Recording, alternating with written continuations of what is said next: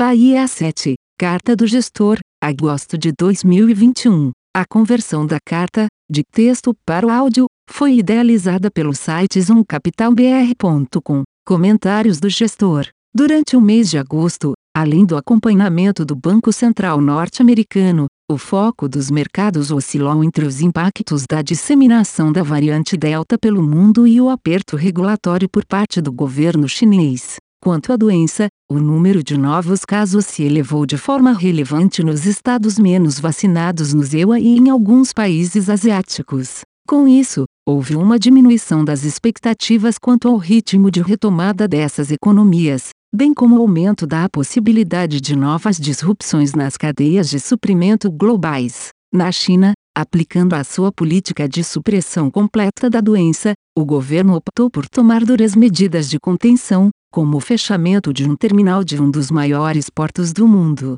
Com a implementação dessas ações, a disseminação dos casos locais foi contida e as medidas começaram a ser relaxadas. No entanto, com a política atual, a possibilidade de novas restrições não pode ser descartada. Além das severas medidas de restrição adotadas pelas autoridades chinesas para conter a variante Delta, o aperto regulatório em diversos setores da economia continuou no país. O governo aumentou seu controle sobre empresas do setor de tecnologia e passou a enfatizar termos como prosperidade comum e renda excessiva em discursos oficiais. Dessa forma, o mercado passou a debater como as grandes empresas privadas serão tratadas no país, assim como os pesos dados aos objetivos de crescimento e distribuição de renda dentro da estratégia atual do governo chinês. Após algumas surpresas negativas nos dados econômicos, as autoridades passaram a demonstrar sinais de uma maior preocupação com a estabilização do crescimento. O ministro das Finanças, por exemplo, indicou que o país irá acelerar gastos fiscais e emissões de títulos dos governos locais, enquanto o Banco Central levantou a possibilidade de mais um corte no compulsório para ajudar as áreas rurais. Nos Estados Unidos, a variante Delta continuou a se espalhar pelo país. O número de novos casos se elevou de forma relevante em muitos estados, ainda que o ritmo de deterioração tenha apresentado sinais de moderação na margem. Por sua vez, a elevação nas hospitalizações e mortes ocorreu de forma heterogênea entre os estados, com os menos vacinados sendo muito mais afetados e alguns deles superando as máximas de internações das ondas anteriores. Com a piora do quadro sanitário, planos de retorno de trabalho presencial foram adiados por algumas empresas e limitações quanto a viagens internacionais foram renovadas pelo governo. As autoridades locais, por sua vez, continuam a estimular a vacinação e o uso de máscaras em vez de adotarem medidas de restrição à mobilidade, o que tende a limitar o impacto econômico dessa nova onda. Além do aumento de casos, a aprovação formal pela FDA para a vacina da Pfizer parece estar contribuindo para alguma aceleração do ritmo de vacinação. No âmbito fiscal, o Congresso aprovou a resolução do orçamento, mais um passo para a aprovação do pacote de 3,5 trilhões de dólares elaborado pelo governo. Este deve seguir para votação junto com o pacote de infraestrutura nos próximos meses. Apesar da queda na popularidade presidencial após a retirada conturbada das forças americanas do Afeganistão, espera-se que parte relevante dessas medidas fiscais seja aprovada. No que diz respeito à política monetária, o presidente do Federal Reserve, em linha com a maioria do comitê, indicou que houve progresso suficiente quanto à inflação e um progresso claro no mercado de trabalho para a redução do ritmo de compra de ativos, que deve acontecer ainda este ano. Reforçou, no entanto, que essa redução não deve ter uma relação direta com o início das altas de juros, uma vez que os critérios para subir juros ainda estão longe de serem atingidos. Na Europa, os números de novos casos apresentaram quedas relevantes em alguns países como a Espanha e a França, enquanto houve elevação considerável na Alemanha. Até o momento, o elevado percentual da população que foi vacinada está gerando frutos, com as hospitalizações e mortes permanecendo em patamares relativamente baixos no continente e não acompanhando o aumento de casos. Outro assunto de destaque no mês foram as eleições na Alemanha. O partido SPD ganhou espaço nas pesquisas eleitorais, superando o partido da atual chanceler Angela Merkel. De acordo com a plataforma do SPD, a participação em uma possível coalizão aumentaria a propensão para maiores gastos públicos, ainda que não representasse uma guinada mais radical na política fiscal alemã. De qualquer forma, ainda há um número considerável de coalizões possíveis para o próximo governo alemão, deixando o cenário à frente incerto. Quanto à política monetária, discursos recentes de alguns membros do Banco Central indicam que eles podem reduzir o ritmo de compras de ativos no final do ano, uma vez que a economia e a inflação estão mais fortes do que o esperado. Na elaboração de nossas teses de investimentos, consideramos que a economia global seguirá em expansão, ainda que em ritmo menos acelerado. As vacinas, embora menos eficazes em relação ao contágio das novas cepas, continuam oferecendo alta proteção contra hospitalização e mortalidade. O ponto de partida positivo do balanços das empresas e famílias e a recuperação do emprego servirão de impulso ao ciclo econômico. Acreditamos, ainda, que os descompassos entre oferta e demanda vistos nessa retomada são temporários e não representam um risco à continuação do ciclo de expansão global. Por último, os policymakers seguem indicando que serão cautelosos na retirada dos estímulos, que deverão ser reduzidos de maneira gradual conforme a retomada da economia ganhe força, dado que esse possível aperto será concomitante com um bom crescimento nos principais blocos econômicos, acreditamos que não ameaça a trajetória de recuperação e o desempenho dos ativos de risco. Seguimos, portanto, trabalhando com um cenário base positivo para ativos de risco globais. Consideramos que os fatores externos que merecem maior atenção são: 1. Acompanhamento da propagação da Delta e novas medidas de restrição que podem ser necessárias. 2. Velocidade da retomada da atividade e persistência do choque inflacionário nos principais blocos econômicos. 3. Postura dos policymakers em relação à velocidade de retirada de estímulos. 4 negociações em torno dos novos pacotes fiscais americanos e possíveis aumentos de impostos.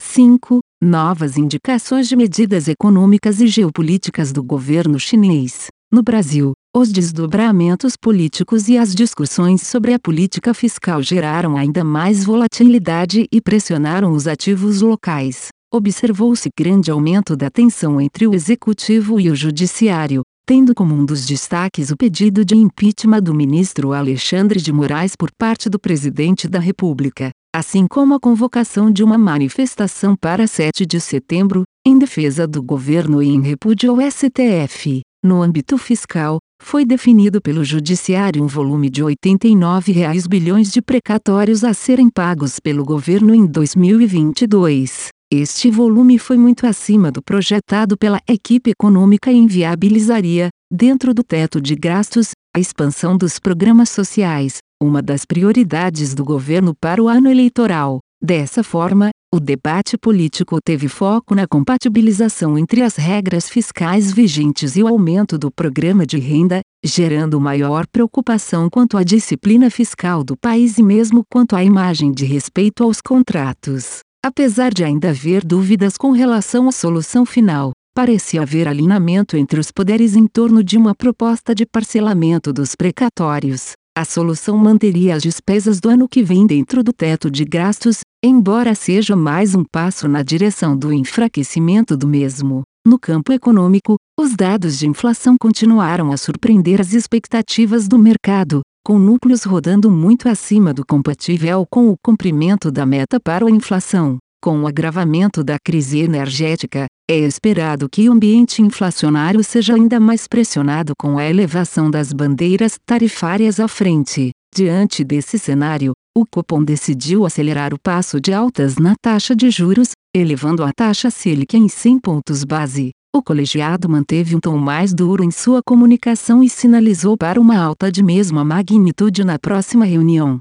Além disso, também passou a comunicar que deve levar os juros para acima do seu patamar neutro ao final do atual ciclo de aperto monetário. Quanto à pandemia, o ritmo de vacinação seguiu em patamar elevado no mês e os números de casos e mortes continuaram a cair de forma disseminada pelo país. Essa dinâmica tem possibilitado a continuação dos planos de reabertura pelos diversos estados. Considerando os riscos apresentados pela nova variante e a maior mobilidade no país, o quadro sanitário deve ser monitorado continuamente, uma vez que pode impactar ainda mais a situação fiscal. Estamos especificamente atentos à 1. Trajetória da inflação corrente e postura do Banco Central. 2. Decisão sobre a acomodação dos precatórios e Bolsa Família no orçamento, bem como possíveis novos gastos. 3 crise hídrica e possibilidade de racionamento. 4. Cumprimento do cronograma de vacinação, fundos multimercados, estratégias e atribuição de resultados renda fixa e renda fixa. Os ganhos vieram de posições tomadas em juros nominais nos Estados Unidos, compradas em índices de crédito de empresas europeias, aplicadas em juros reais e compradas em inflação no Brasil e tomadas no cupom cambial. Atualmente, temos posições tomadas em juros nos Estados Unidos, Alemanha, Canadá, México e África do Sul, compradas em uma cesta de moedas contra o dólar americano, compradas em dólar australiano contra o dólar neozelandês e vendidas em índices de crédito de empresas americanas. Renda variável. O resultado das estratégias de bolsa foi negativo em agosto. As principais perdas vieram do direcional comprado em Brasil, posições relativas em commodities, compradas em setores elétrico e imobiliário. Tivemos ganhos, por outro lado, em posições compradas em serviços financeiros, consumo discricionário e vendida em seguradoras. As bolsas globais tiveram uma performance boa, mas os ativos de risco brasileiros voltaram a se destacar negativamente, com contínua deterioração do balanço de riscos idiosincráticos. Nesse contexto, promovemos reduções de risco bruto e direcional em Brasil ao longo do mês. Por outro lado, aumentamos nossa posição comprada em bolsa americana, fazendo hedge em uma posição vendida em crédito HY. As principais alocações se concentram em posições compradas em consumo discricionário, saúde, imobiliário, relativas com exposição líquida comprada em commodities e elétrico, e posições relativas com exposição líquida vendida em bancos seguradoras e telecomunicações, fundos de renda variável. Comentários do gestor. Agosto foi um mês positivo para as bolsas da maioria dos mercados mundiais. A bolsa brasileira foi uma exceção negativa. O país passa por uma discussão fiscal relevante, envolvendo o pagamento de precatórios bilionários, o surgimento de fundos sociais, novos auxílios emergenciais e o novo Bolsa Família. Ao mesmo tempo, pressões inflacionárias vêm se mostrando mais persistentes. O atual problema nas cadeias de suprimento causado pelo coronavírus se somou à crise hídrica que se intensificou nos últimos meses. Com o Banco Central menos tolerante à alta da inflação, a curva de juros brasileira sofreu uma grande correção afetando também a bolsa local. Em commodities, o petróleo teve um mês negativo caindo entre 4% e 7% nos mercados internacionais. As commodities metálicas também tiveram uma performance negativa. O minério de ferro fechou em queda de 13% e as cotações de aço caíram 3%. O níquel fechou perto da estabilidade e o cobre caiu 2%. A celulose fechou em baixa de 3% no mercado chinês. Por fim, o açúcar terminou um mês em alta de 10%. O Ibovespa caiu 2,48% e o índice de Small Caps foi negativo em 3,82%. Por sua vez, o Bahia AM Valuation fechou em queda de 5,24% no mês, o Bahia AM Mid Caps valor em 6,07% e o Bahia AM Long Biased foi negativo em 4,72%. Exposição das carteiras. Mantivemos uma carteira diversificada ao longo do mês com uma média de 47 papéis. A posição média comprada nos fundos long only foi de 100% e o beta médio foi de 103%. A posição média comprada no fundo long biased foi de 95% e beta médio foi de 96%. As maiores posições compradas estão hoje nos setores de siderurgia, consumo discricionário e setor elétrico. Contribuições positivas. As contribuições positivas ficaram concentradas nos setores de consumo discricionário e saúde. Anúncios de aquisições relevantes e bons resultados nas nossas empresas de ambos os setores foram os motivos que impulsionaram as ações no período. Contribuições negativas. As principais contribuições negativas ficaram por conta de posições nos setores de siderurgia e transporte. As siderúrgicas tiveram uma má performance puxadas pela queda do aço nos mercados internacionais. Embora tenha havido uma pequena correção no preço, os prospectos para o commodity continuam positivos, com cortes de produção anunciados na China. A crise hídrica vem afetando as empresas de transporte por duas vias, na queda de produção de grãos e na piora hidrológica das bacias de navegação. Fim, Bahia 7. A conversão da carta, de texto para o áudio, foi idealizada pelo site zoomcapitalbr.com. Aviso legal. É recomendada a leitura cuidadosa do regulamento dos fundos pelo investidor antes de tomar a decisão de aplicar seus recursos. A rentabilidade passada não representa a garantia de rentabilidade futura. A rentabilidade, quando divulgada, não é líquida de impostos. Fundos de investimento não contam com garantia do administrador, do gestor, de qualquer mecanismo de seguro ou fundo garantidor de crédito, FGC. Para avaliação da performance de um fundo de investimento, é recomendável a análise de,